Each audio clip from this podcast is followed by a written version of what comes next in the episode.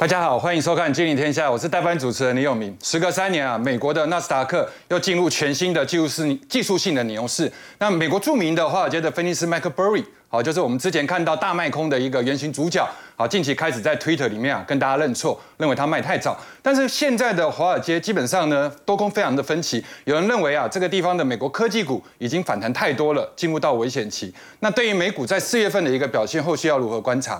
另外啊，新兴市场的一个这个支付，好，金砖四国支付，还有最近的一个马斯克都有提到，啊，这个美国啊这个去美元化的一个问题。但为什么他们要在这个时间去提所谓的一个去美元化？那背后的动机又是什么？那要讲到了马斯克，就特别要提一下特斯拉，特斯。拉最近啊，开始跟白宫在磋商哦，就是希望跟这个中国的宁德时代一起在美国来设所谓的电池厂。那现在中南海跟白宫之间的一个角力战，中美科技的一个冷战啊，到底应该要如何的一个发展？讲到美国设厂啊，台积电这个地方又提出了一些声音，因为之前啊，他认为美国晶片法案的一个补助啊太过严苛，有些条件他不能接受。那这个会不会影响到台积电未来啊在全球的一个布局？后续它的一个股价要怎么观察？那接下来的话就是清明年假，那清明年假之后，台股进入到所谓的第二季，第二季之后有哪一些产业值得留意？还有清明年假的时候，会不会有很多人去看房子？那看完之后的话，房地产的景气又如何？所以我们今天一并来跟各位来讨论。那欢迎一下我们今天的一个来宾，正大金融所的教授殷乃平。啊，主持人好，大家好。好，不动产七研所的这个执行总监，七研室的执行总监许嘉欣。有明哥好，各位朋友大家好。资深分析师王兆立，大家好。好，资深分析师陈志玲，大家好。好，我们先来看一下哈，因为我刚刚有特别提到了一个东西，就是说。其实哈，大卖空，大家应该可能有些人知道，有些人陌生。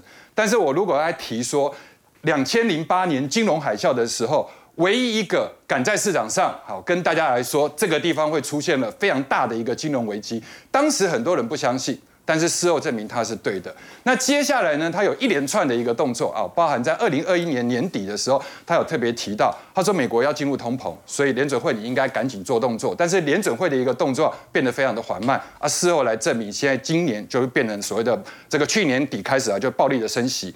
然后呢，但是他今年的一月份的时候，他自己承认他犯了一个错，什么错呢？因为他觉得这个地方美国在二月份的时候。反弹已经来到了多少？已经来到了将近快十点七个 percent。他认为已经涨多了，因为接下来美国搞不好要步入衰退。那如果步入衰退的期间之下，他应该要建议大家赶快把股票卖掉。当然，因为他有很多在 Twitter 的一个追随者啊，所以很多人就跟着他来卖。但是他最近就说：“对不起，我卖错了。”好，我卖错了，那我跟你们道歉。所以美国啊，其实是很鼓励这种行为啊。像有一些这个著名的布洛克的一个好 Zero Berg 就特别提到，他说我很少看到华尔街的分析师会认错，所以我们必须要去鼓励这种行为。那我们来看看为什么他认错？因为最近哈，从三月八号的细谷银行开始，就一连串的大家都认为美国真的应该会挂掉。哦，包含着这个科技股的指数，包含着这个银行啊等等，但是没想到不跌反涨，所以美国最高的几家市值的这个公司啊，第一个当然是苹果嘛。好，已经有将近快两兆，然后再来的话就是微软、谷歌、亚马逊、辉达。辉达现在的市值已经到快六千多亿啊，六千多亿美金。那这几家的公司在最近从三月八号到三月二十几号的时候，你看它的股价从四趴到十五趴不等，那这个非常的反常。所以呢，现在的纳斯达克已经较去年的十二月低点已经反弹超过二十趴。我们常在讲哦，超过二十趴的时候，这个就叫做所谓的技术性的牛市。也就是说，技术性牛市目前看起来的话，台股当然我们没有这样称呼了，好，只是说。在美股里面，因为他们有太多的城市交易，所以城市交易，当你的这个停损点，你可能就会设定在二十趴啊。不管是你今天是什么期货啊，或者是你期权呐，或者是个股的一些选择权、指数选择权等等，你会把你的停损设在二十趴。当你一超过二十趴的时候，那你这个地方就要被嘎，被嘎的时候，你被迫停损，所以城市交易的一个买单就会进来。所以有的时候你会发现，技术性牛市的时候会涨更涨。好，这有一种可能性。那再来呢，我们就来分析一下，就是说为什么美股现在出现这样的一个状况？可不可以去看一下？哈，这个是美国的两年期公债殖利率，红色的部分。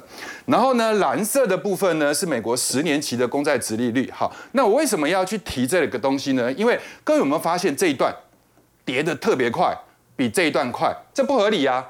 因为美国现在还是在处于升息，即便是陌生段，好，这个尾声。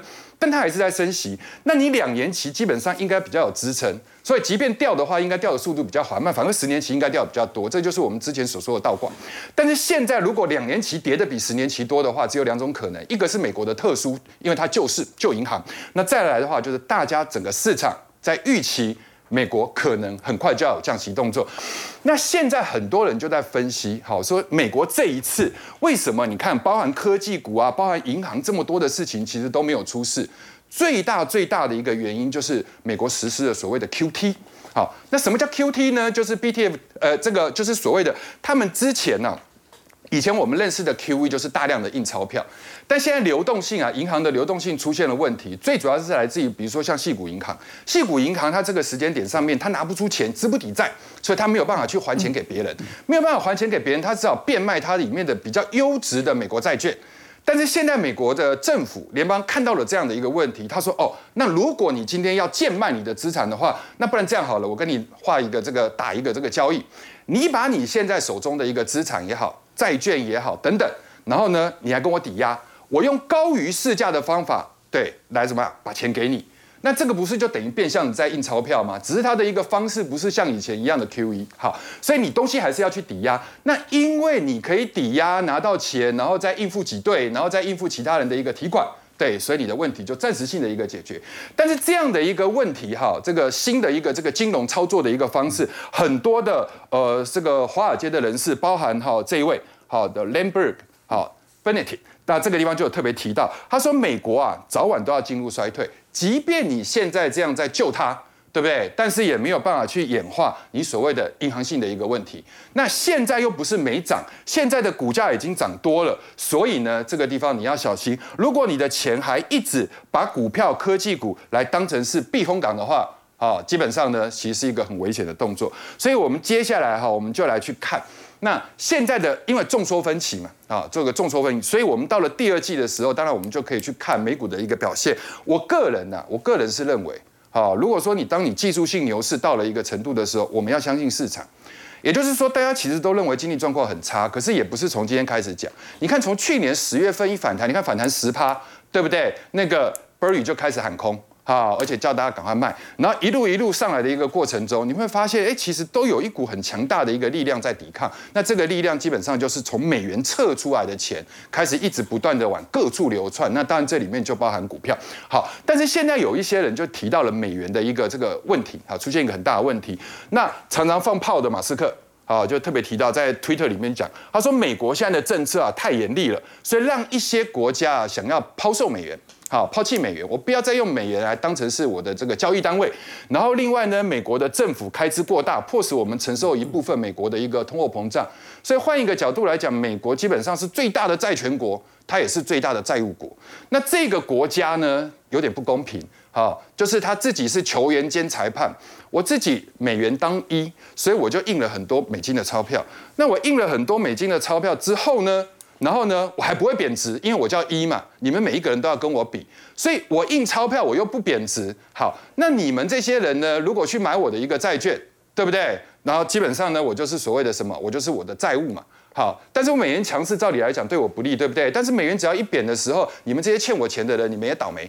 所以现在就变成有很大的一个问题。所以高盛集团的一个首席分析师啊，好，这个之前就是发发明的“金砖四国”这个名词的 Jim O'Neill，他这边就有提到，他说现在有很多金砖的国家要开始扩大规模，来去抵抗美元的一个主导地位。这里面有哪些国家？这里面包含巴西、俄罗斯、印度跟中国。好，然后他们也认为不应该再是用美金，甚至也不应该这样用欧元。所以，我们来看一下他们的一个行为哈。第一个，中国跟法国的道达尔的能源公司完成了首笔人民币好进行结算的液化天然气的一个交易。好，那这里面呢有法国，有中国，对不对？沙地阿拉伯最近也插了一卡，沙地阿拉伯的国王啊签署了一个备忘录，好，就是上海的这个经济合作好这个组织啊，我们开始可以对话，然后。中国跟巴西敲定两国的货货币，人民币跟这个呃他们巴西的一个货币啊里尔，好直接进行贸易结算。东协十国开始放弃美元、欧元跟日元的一个会议。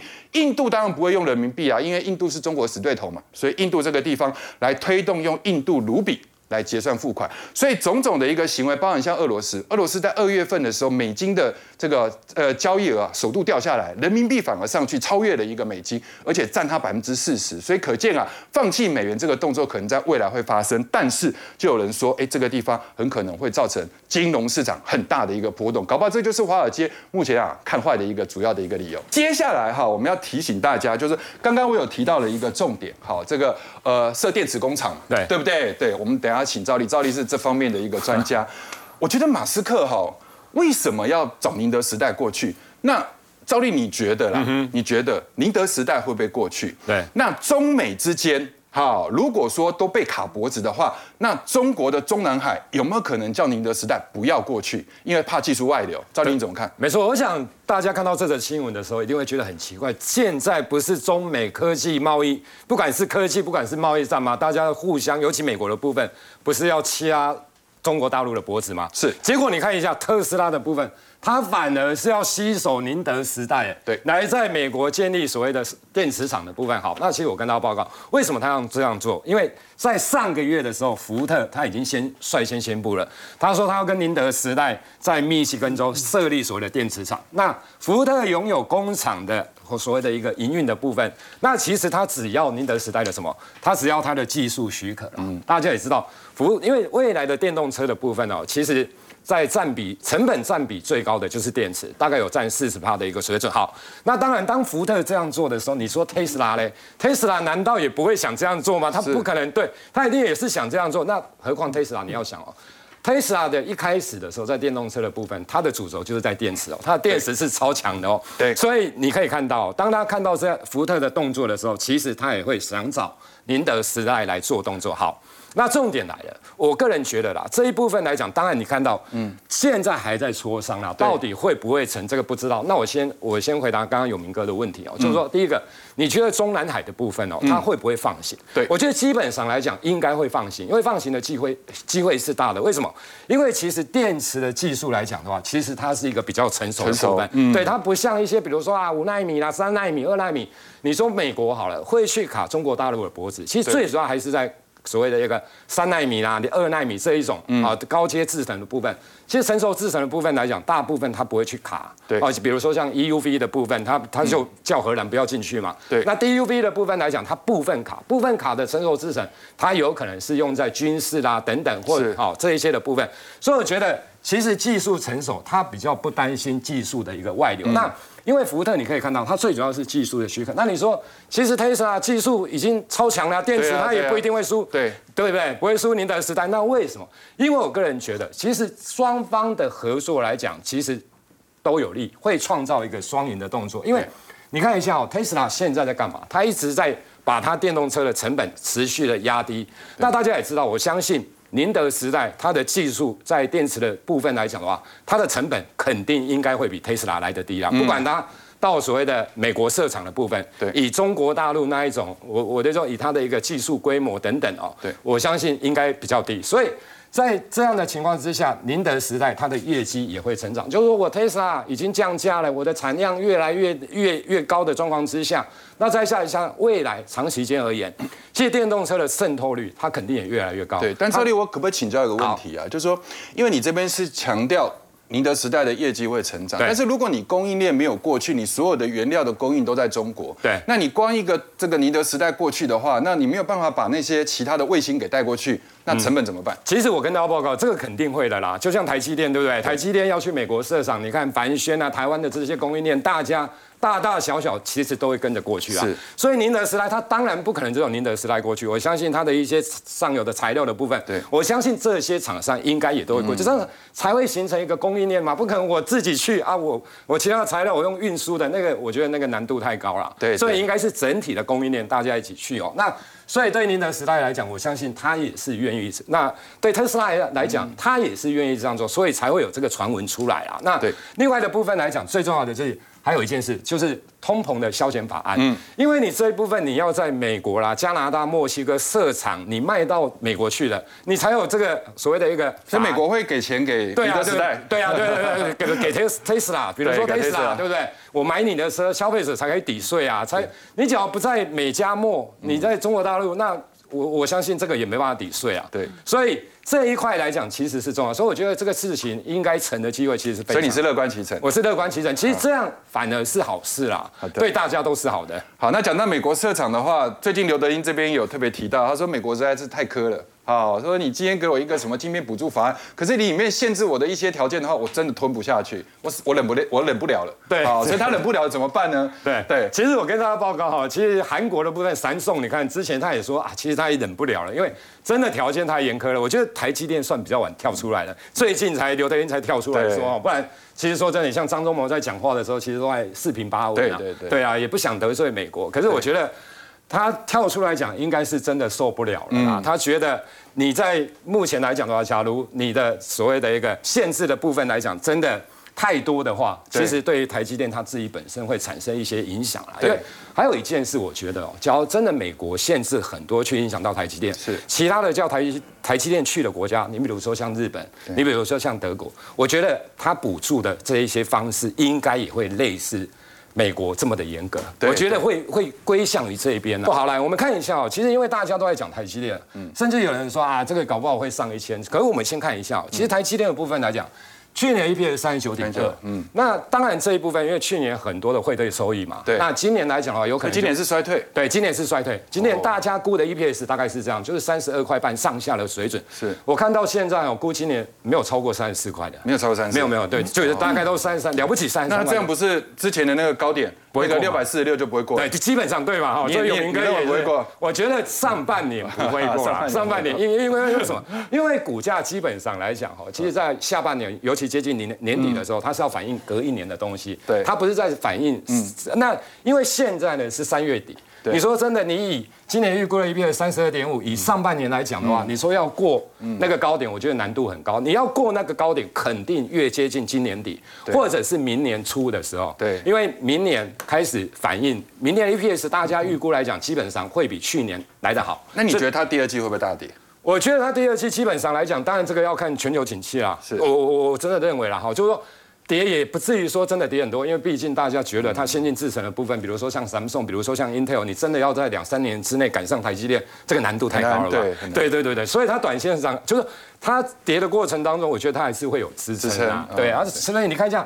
前两个月的 Y O Y 的部分其实还不错哈，对，还 OK。那你看凡轩的部分其实也一样，哦，它也是台积电要到美国设厂很重要的一档的一个概念股了哈。那当然，其实你看一下，它的设备厂哈，它有设备跟什么无尘室等等这一些。对。那其实当然不能以两个月来做比较了哈，因为有时候路上的问题。不过。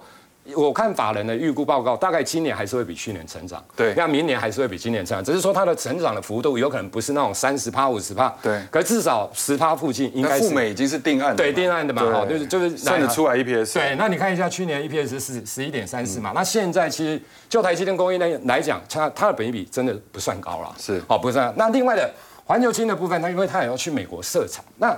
半导体的部分，尤其是细晶圆的部分来讲哦，这个就要看哦。其实你看一下，他也自己讲说，呃，老板出来喊说，看到两只小春燕，那个是小春燕而已，它不是大春燕。其实以环球金来讲，其实对于未来的展望，就过去来讲，我们的都是很正面乐观的。对，其实他这次的法所讲的反而是稍微比较保守一点点，你知道吗？没有像以前有点例外。对对对对对，万里无云哦。所以我觉得这个。你就等拉回来哈，毕竟这个地方整理完之后，好，那当然你也可以观察一下，比如说像盛高啦哈这一些日本大厂的一个部分。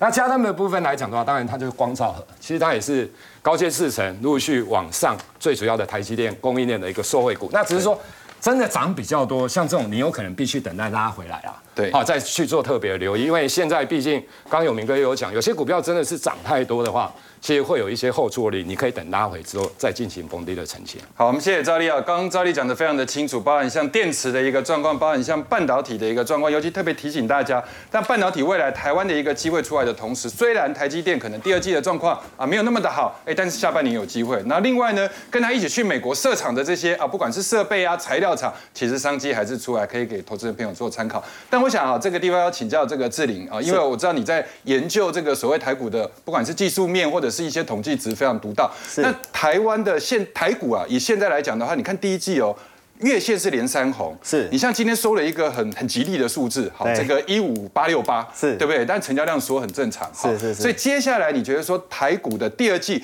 还有没有办法像我们刚刚所说的美股的技术性牛市，还是说会有一些比较你觉得担心的变数跟隐忧呢？是因为那个清明年假嘛，哈、刚放完假，其实回来就是第二季了。那台股今天才刚创高，我想很多投资者会很关心这个第二季的行情。那我想我先给大家一个结论，我的看法啊，我认为第二季的部分是非常容易拉回修正的哈，非常容易拉回修正的哈。那我从这个国外的一些重要四月份有蛮多的事情，跟国内的一个景气哦，来跟大家分享一下这样的看法哈。首先我们先看这个国外的部分哈，因为我们清明假期回来的话，就是呃美国的财报季了。那标普的这个企业的获利其实是被下调的，所以财报季它可能会有一些呃利空的消息。那再来就是说四月这个十二号的地方就是要公告这个通膨。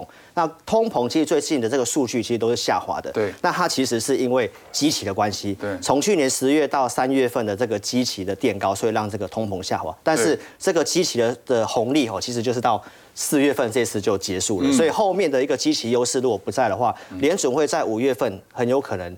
哦，会升息或者是要暂停升息，这其实就是有个有个变数在那个地方哎。，可是大家不是都比较喜欢暂停升息吗？呃其实市还会动荡吗？呃，暂停升息的话呢，其实呃，以过去的经验哦，如果发生暂停升息的话，代表可能出大事情了，哦可能景气衰退了，所以其实不一定是好事情。那我们再来看这个国内的部分哈，就是我们重要是在电子股嘛。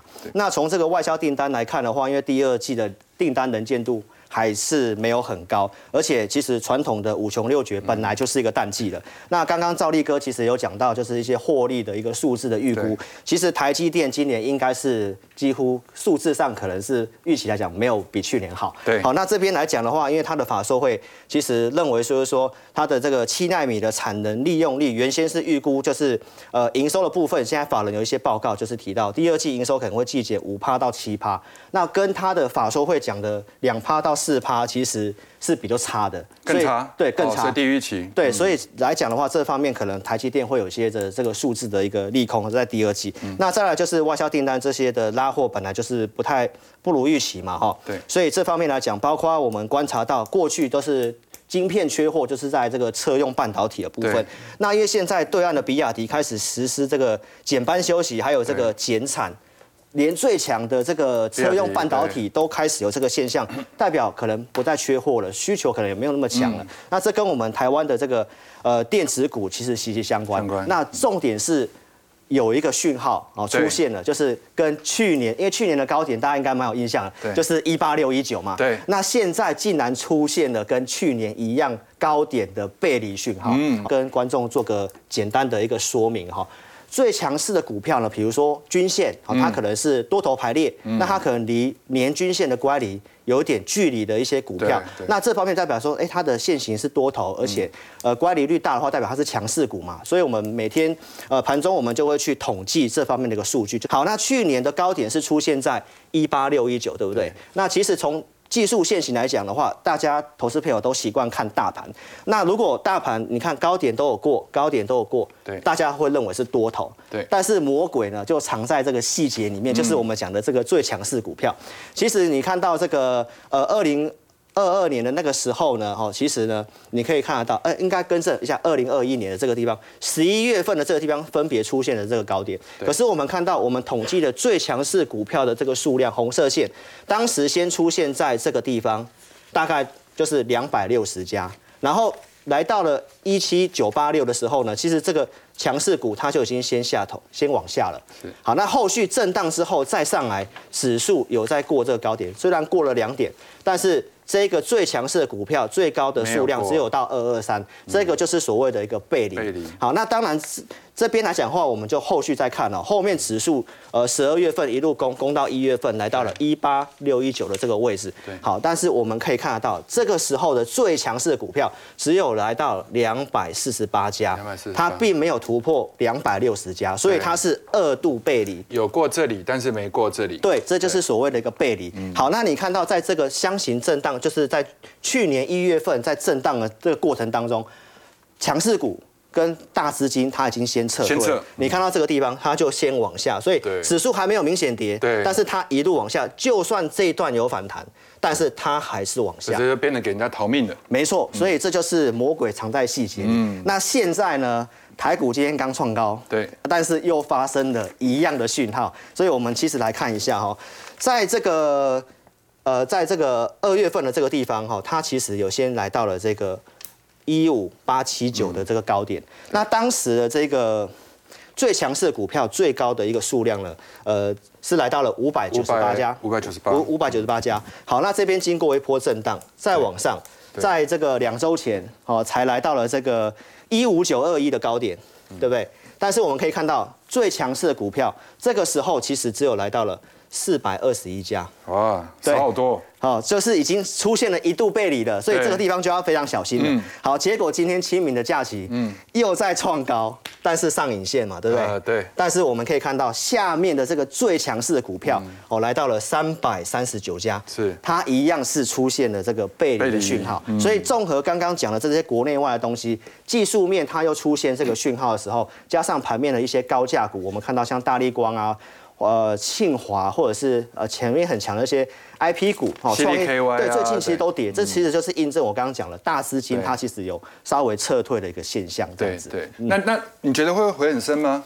呃，我认为是震荡哦，就是区间震荡。因为台积电来讲的话，因为股市都会先反应在前面嘛。台积电其实呃在明后年的一个看法是不错的，但是第二季是它最差的时候，所以我看法这个如果有拉回的话，其实也不需要太过于悲观是。机会。啊，是机会啊是机会。那我们来看一下这个呃，现在今天是年报的最后发布日，所以我也特别用这个财报的部分来跟大家推估一下这个大盘的一个估值的一个区间。对那其实现在来讲的话呢，我是呃跟大家分享一下这个数据大概怎么来的哈。好，就是我们从台湾的一些重要的股票的年报去推估这个 ROE，那算出大盘对嗯，算出大盘的这个呃股东权益报酬率。对，按照权重去算大盘的一个报酬率。对合理来讲的话，今年来讲最新的年报哈都是十六点六一 percent。嗯，那从去年封关的价格去推上来的话，其实今年的合理价格大概出现在一万六千四百八十五，就是以合一万六千五左右。对，大概一万六千五。那其对实距离现在的点数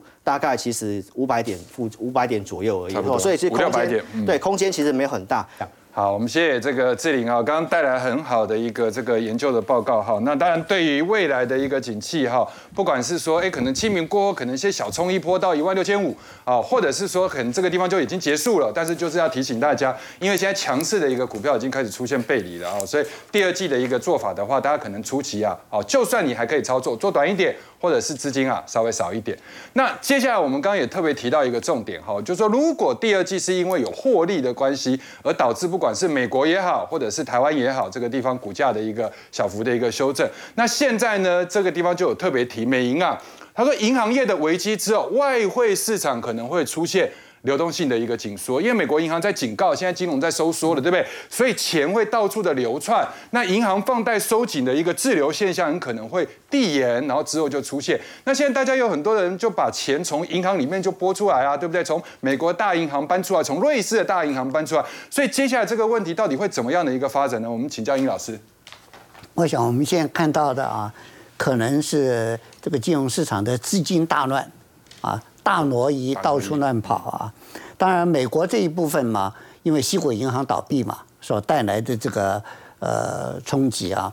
那当时这个美国大概有蛮多的这种中小型的银行，都跟西谷银行一样，因为他买了一大堆债券嘛。当当联准会提高利率的时候，他们都出现了很严重的亏损。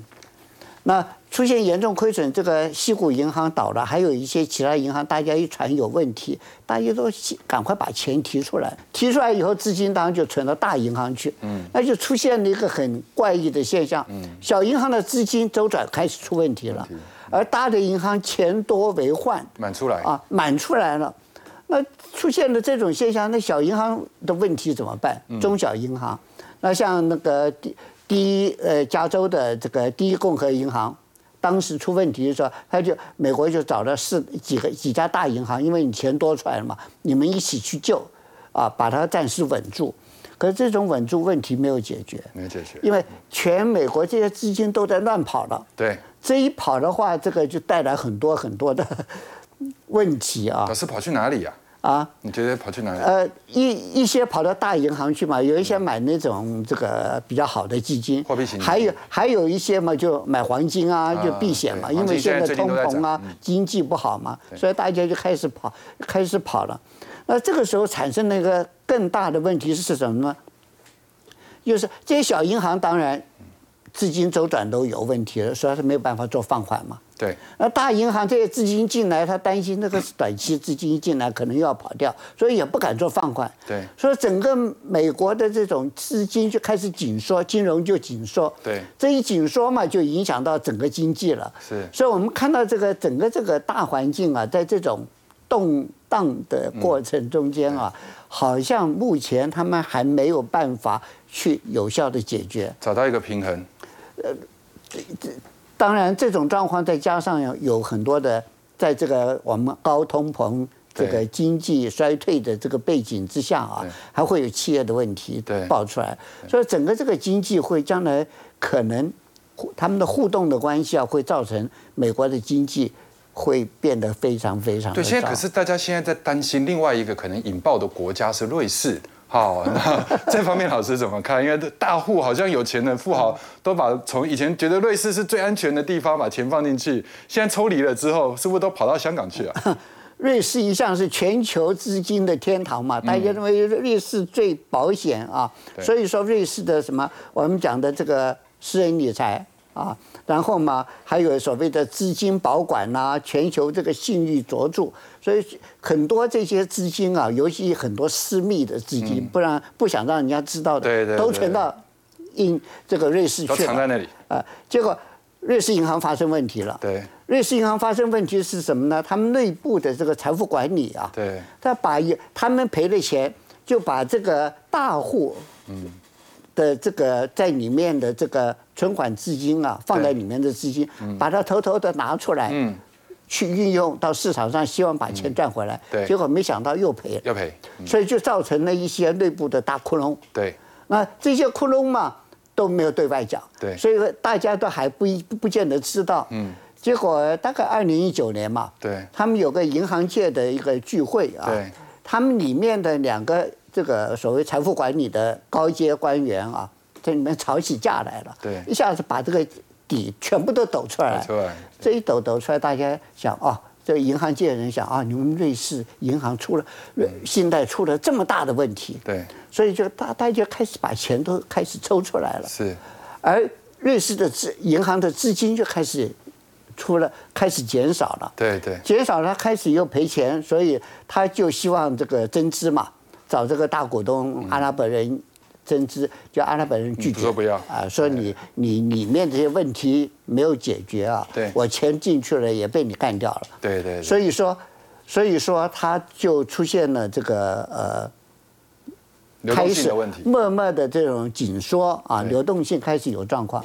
那我们讲的西谷银行一出现状况，对它那边马上就面临就骨挤兑牌效应了。嗯啊。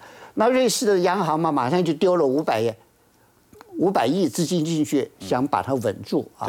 结果我这五百亿丢进去，当天就跑掉了一百多亿，就挤兑出去。那那瑞士银瑞士央行一看救不了了，嗯，所以当第二天就宣布。瑞士信贷啊，瑞瑞士银行进来把瑞士信贷哎吃下来了。对对那当然，整个这个过程啊，嗯虽然是吃下来了，这个中间有一个插曲，就是他发行了一个 AT One，嗯，一个呃债券，那个债券就是当你银行出了问题啊他，可以把这个债券转换成对。别的东西，就转换成股股票。对，结果嘛，这个瑞士的国会通过一个法，嗯，把切断这个债券变成零。真倒霉哈。啊，所以就引起瑞士很多人对瑞士的这种呃担心恐慌，因为你一个法令，你可以把市场上交易的一些规则就就推翻掉了。对对。所以大家对瑞士产生那个信心动摇。嗯，那再加上俄乌战争的时候，他们又把俄国人所有的对。在瑞士的这个资产啊，呃存款全部都冻结。对。所以说在全世界的人对瑞士的信心完全没有了。对对。在这种情况之下，是瑞士的资金就出现大挪移，对 大大大家钱都跑啊，放在瑞士不安全了。嗯，这一跑的话，这个瑞士的央行啊，准备准备拿了三分之二的 GDP 的钱来救，可是到目前为止。大概没办法，因为你整个信誉破产了以后，钱都跑了，所以全世界现在到处的这个资金，那呃很多到了香港，到了 新加坡到了到了这些地方，所以大家说，会香港的银行嘛，钱多为患，对。金库都满了，满出来了，对，所以这种状况，呃问题蛮严重的。好，谢谢殷老师啊，这个精彩的一个分析。当然，银行业后面的这个罗生门呢、跟他接下来的话，到底是不是还有很多的一些中小银行，还有一些我们不知道的一个未爆弹，好，再继续的这个发展下去的呢？这就像一个长寿剧一样，我们再继续的一个看下去哈。那接下来请大家休息一下哈。那我们下一个阶段要跟各位来讨论，因为清明年假期间看房子的人开始变多了，但是最近好像听说哟，这个北投区有人开第一枪啊，已经降价去低于当地的一个这个市场价格啊，到底情况是怎么样呢？我们休息一下再聊。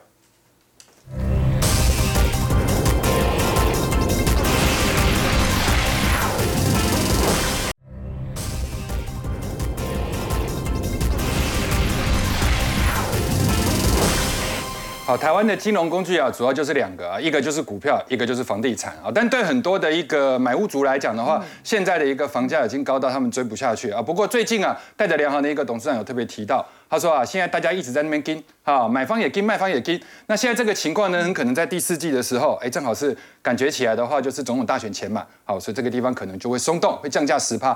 所以接下来究竟房地产哦，很多想买房子的人是不是一个出手的好机会？我们请嘉欣啊，因为他是这方面的一个专家，我跟你同台过，很厉害。是是是，不敢。我们我们这样说好了，其实我相信今年去看房子的朋友，应该有一个很明显的感觉，就是是今年其实在这个市场上面状况并不是这么理想，因为买气是比较差。可是业者他要降价的意愿度，目前看起来还没有那么强。对所以其实严总还有提到一件事情，因为我们这个产业大前辈是都会以他的一些观察作为一些做一个比较主要的一个参考啦。因为其实以现阶段来说的话、哦，他提到蛋黄区要跌一层的话，是机会都没有。对那主要的原因是什么？主要原因是因为如果说是以台北市来说的话，像现在台北市因为供给很少，是所以供给很少，那你推案的量也很少，所以因为供给相对比较少的状况之下的话，你想要有一个比较大的溢价空间，难度会稍微高一些。但是如果说有一些超涨的一些区块，对所以它的这个修正的空间就会比较大一些些。那我们每次都在说啊，如果我们在产业里面每次在讲说到第四季才会修正，对通常表示可能今年修正机会比较少一些些 大家都会到年底。那为什么会有这种状况呢？嗯就是我们大家可能预期一个部分是说，今年的三月份，呃，央行它已经离就是升息了半码，对那是不是有可能在六月份的时候，因为通膨的关系，它再去做一次一定程度的升息？那如果说是以升息来说，我们在这个产业里面叫做呃房就是利率不升，房市不死，所以在这个利率不断往上走的状况之下呢，确实可能对于蛋白区口袋比较浅的购物人对或者是建商，它会有一定程度的一个杀伤力，所以我们才会说，二零二三年可能是在我们从二零一六年以来最佳的一个溢价时机。最佳的溢价是因为你愿意去讲，哎，就有可能在价格上面有一些空间。哎，可是嘉欣，我有个问题哈，因为你很多房子，比如说啊，你都是在这几年盖，但这几年通膨嘛，所以它你像从疫情开始的话，缺工缺料，然后通膨，建商的成本垫高了，那你觉得他有可能降价很多吗？我们这样说好了，有一种人他可能会是优先降价的一群，就是平均地权条例通过之后，他是在之前买的，土地之前。比较便宜，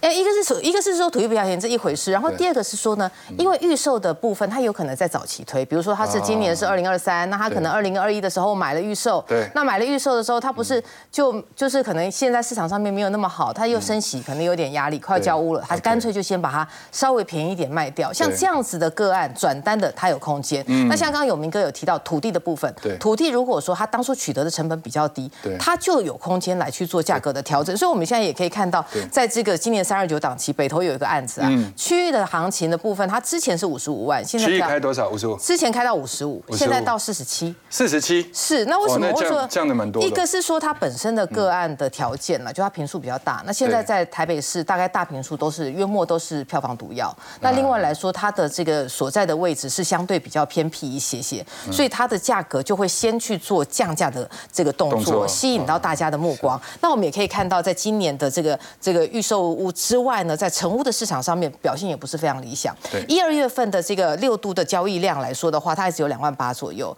那两万八的这个概念怎么说？这两万八的概念其实就是二零一七年以来的一个最低。嗯，那如果说我们就是统计到三月份的一个我们说是整体的交易状况，因为我们现在看了同业的呃交易的表现，大家都不是很好。所以看起来就是在今年的第一季应该会是一个至少五年以来最差的交易量的情况。所以我们从这样子角度上面来看的话，发发你会就会发现，哎，市况并不是那么理想。那刚刚有明哥也提到这个预售屋的表现上面哦，你可以看到预售屋其实虽然在今年的三二九档期写下了一个天量，但是北台湾还是有非常多的预售屋，你可以看到还有四点七万户的这个预售的呃部分还没有去做销售，所以对。对于很多的业主来说的话，他可能会有因一些压力而去选择在就是说可能结案之前，他去做一个价格上面的一个让售所以。一百户就有二十八户没有卖出去。是，所以我们会提醒大家，就是说这些区域，比如说呃淡水、桃园、中立、三重这些区域案量相对比较大，所以如果说是以溢价的逻辑上面来说的话，它可能会比较有空间。桃园也会哦，呃，桃园因为本身在推案上面来说，最近这一段时间里头，因为从化区的案子太多了，哦所以它可能新案加旧案的呃压力之下的话，它就会有比较大的一个呃讨讨论的空间。哦是，是。好，那我们如果说看完这个部分上面之后呢，其实刚刚有明哥有提到土地的部分对，土地其实在今年的第一季，各位可以观察到土地的价格跟成交量的表现也没有那么的好了。对所以我我们为什么会说这个土地会有一个原因？最主要是因为央行选择性信用贷款的关系对，然后再加上就是央行要求建商你要有十八个月的限制，就是限期开发一。定要开发。对，对于很多业者来说，压力非常大。那这些业者他有可能在购地的规划上面就会比较保守。对那影响所及的话，可以像比如说像力宝，他们除了这个事情之外，他们在开发土地的这个规划上面也增加了，就是增加租赁数市场的这个部分。因为现在国际会计准则上路之后的话，建商会追求一个现金流，所以追求现金流的呃压力之下的话，他们会进军租赁市场，然后把就是本来从公部门取得的这种地上权包装成只租不卖的这种使用权，有点像租房子。对，那这个会不会有点跟我们那个合一住宅、社会住宅有的时候它推行的一个很像，就是地上权七十年嘛？呃，它有一点应该是说，它是另外一类的产品，它比较偏向我们现在租赁市场上面的供给。对所以透过像这样子的方式的话，是可以解决有很多的单身的的族群。所以他们这次很特别，是说它除了包装潢、包家具、包家电之外，它还有女性专属楼层。哎，听起来不错哎。对，而且两万五千块钱的租金，对于很多的小资族来说的话，他们会觉得说，哎，我可能住一个比较好的品质。对对对那这种我们会认为，它中长期会是建商在创造现金流的一个不错的形态。那嘉欣，请问一下，这个平数大吗？其实现在来说的话，它的平数大概有一房、两房跟三房，啊所以这一类的平数就是适合就是单身到家庭这样的规划。好，我们谢谢嘉欣哈，因为在这个例假期间的时候，大家有空真的可以去看一下这个房子哈，因为现在有一些建商只租不卖，看起来是一个新招，好，对于有很多不想去付这个贷呃这个头期款的，好这样的一些这个买房族，很可能是一个可以的一个考量。好，我们先休息一下哈，那下一个阶段我们来跟各位讲清明年假之后就进入到了第二季，投资策略如何呢？我们待会再聊。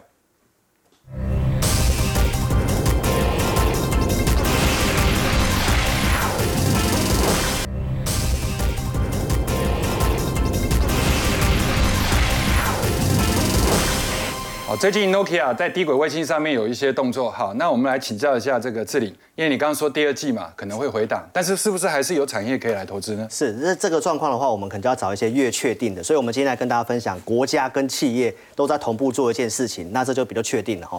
那美中的这个太空站开打哈，为什么呢？因为这个中国这边哈，其实有研发了这个可能可以去击落卫星的一个部分啊，所以中美国今天呃，美国在这个月哈有播了这个三百亿的一个美金哦，要发展这个事情。同时呢，他也透过这个 Nokia 哦，其实这个抢地盘抢到月球去了。对哦，Nokia 跟这个 SpaceX 的这个透过这个火箭要把四 G 网络送到这个基地台上面去，而且还有个动作就是他透过知名的机械公司啊劳斯莱斯哦，他跟 NASA 合作要把这个呃核能反应炉可能压在上面也能够发电。这个劳斯莱斯是我们汽车那个劳斯莱斯吗啊，是，就是这个机械公司他们下面的一个车子的一个品牌哈。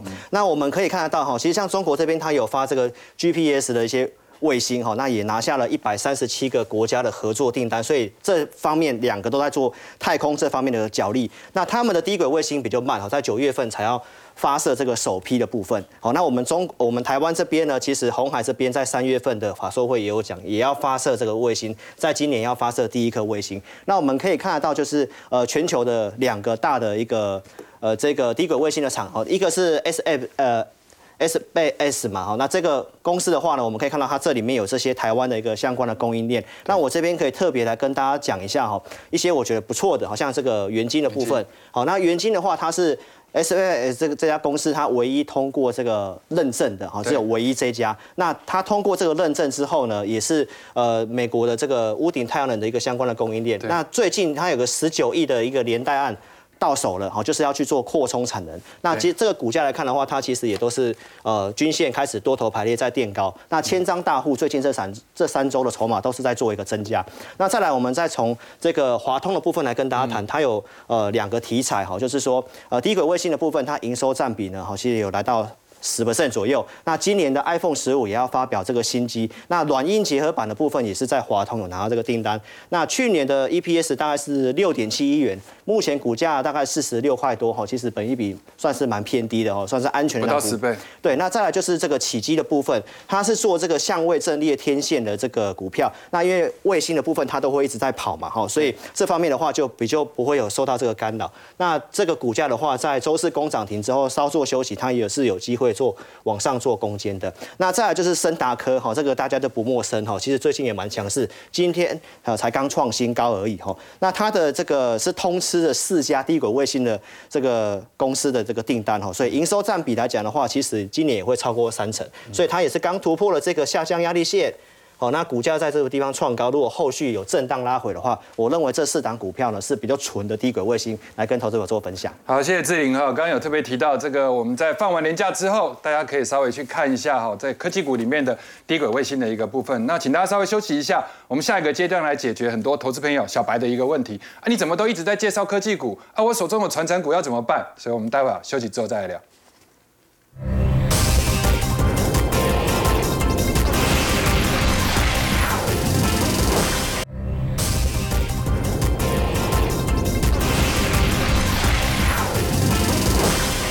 很多人说第一季是做梦行情哈，但是现在有很多什么 AI 的股票啊，什么都已经梦到这个地方，那是不是要梦醒时分？那那些人的钱呢？好，这个如果从这一些股票测出来之后，赵丽，你觉得传承股有没有机会？对，其实我觉得电子股的部分，因为最近确实费半比较强啊，跟道琼来做比较，或者是你跟罗素两罗两千来做比较，确实科技股是，所以这一波段就由科技股来领军。好，那到这个地方，其实你像创意啦这些 AI 的股票，你看哦。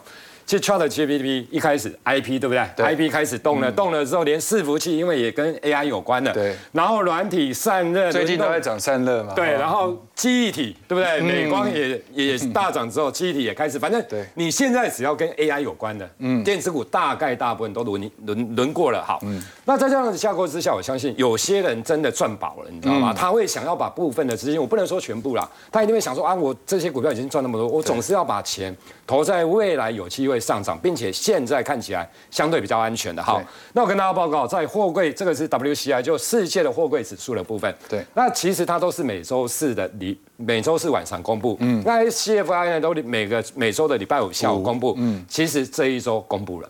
终于出现了一点七趴的一个反弹的一个走势哦，对啊，难得哦，多久以来啊？如果我我跟我跟大家报告，两周前是涨零点三趴，上一周是跌零点一趴，这一周的涨幅竟然高达一点七趴，了不起！SCFI 终于在九百关卡前指数开始出现那股票呢？好来，那对，没错，好来，我刚刚报告哦，其实他们哦现金值率真的高了。那其实万海的董。